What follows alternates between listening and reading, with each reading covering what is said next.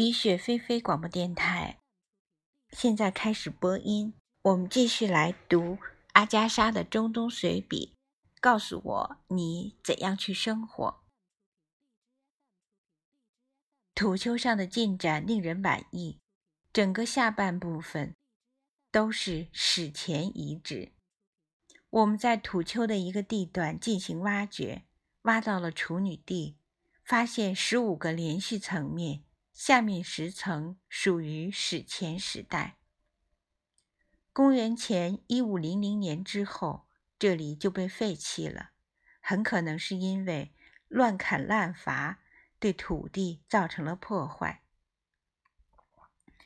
照例可以看到一些罗马人和伊斯兰人的坟墓，但只是零星孤坟。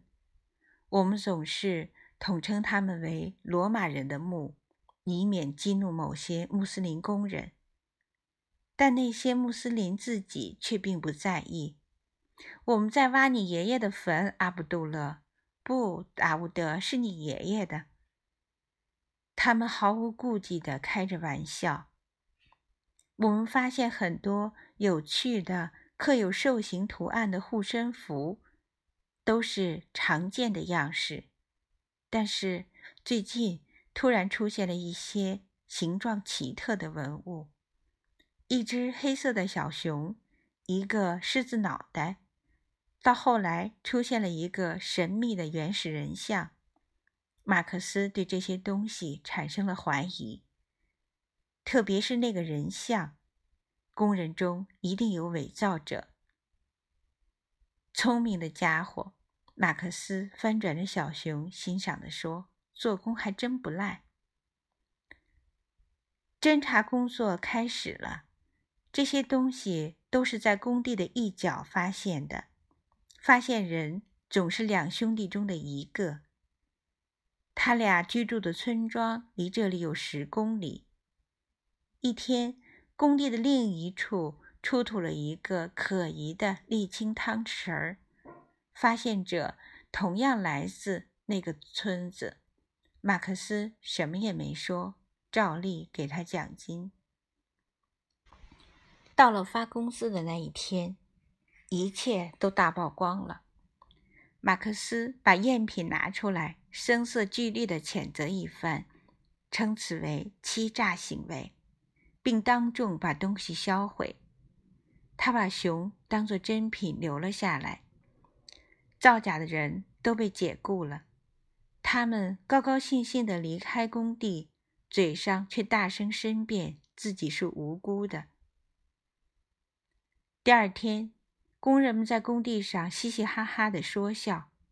何卓什么都知道，他们说他精通文物，你别想瞒过他的眼睛。马克思的心情并不好，他很想知道这些赝品是如何制造出来的。他们精湛的工艺让他很是赞赏。现在，我们可以在脑海里形成一幅三到五千年前查加巴扎的图景。史前时代，它坐落于一条往来频繁的贸易之路上。这条路连接着哈兰和哈拉夫须丘，穿越。新贾尔山脉进入伊拉克和底格里斯河流域，一直通向尼尼微古城。查加巴扎曾是一张巨大的贸易网络上的一个中心。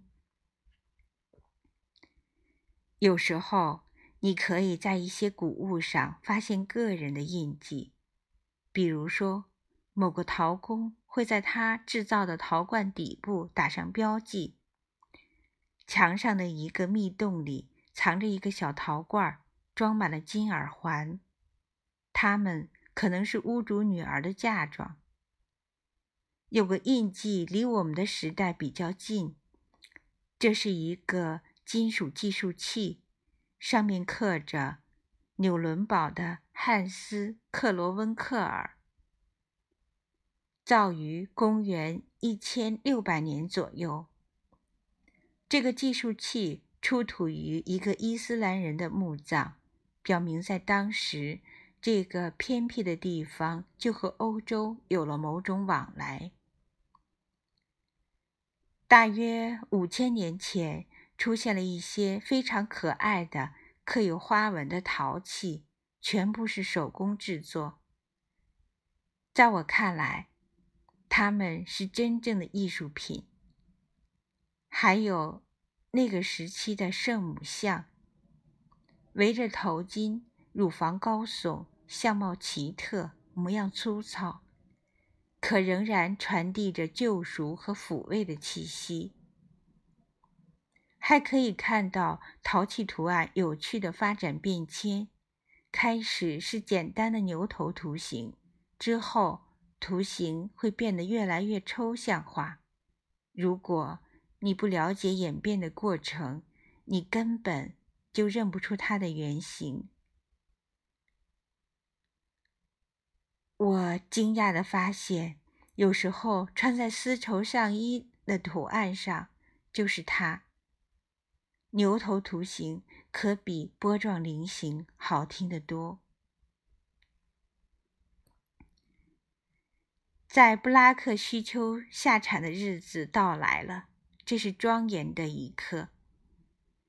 在塞尔基斯和阿里的共同努力下，一两个房间已经收拾妥当。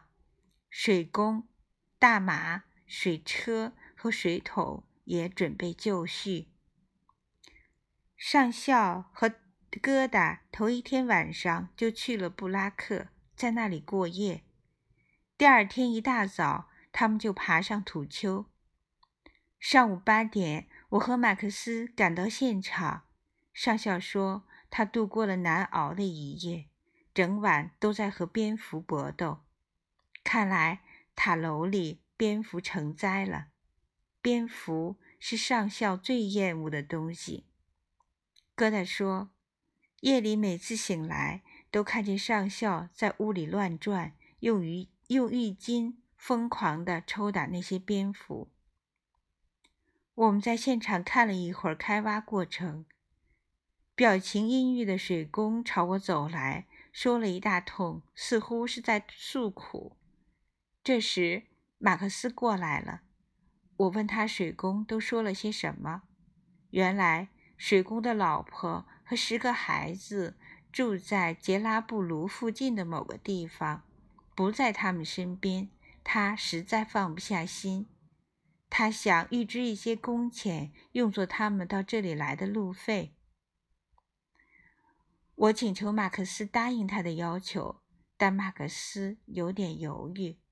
他说：“女人来了会惹麻烦。”回查加巴扎的路上，我们看到许多工人正在穿越旷野，朝新工地走去。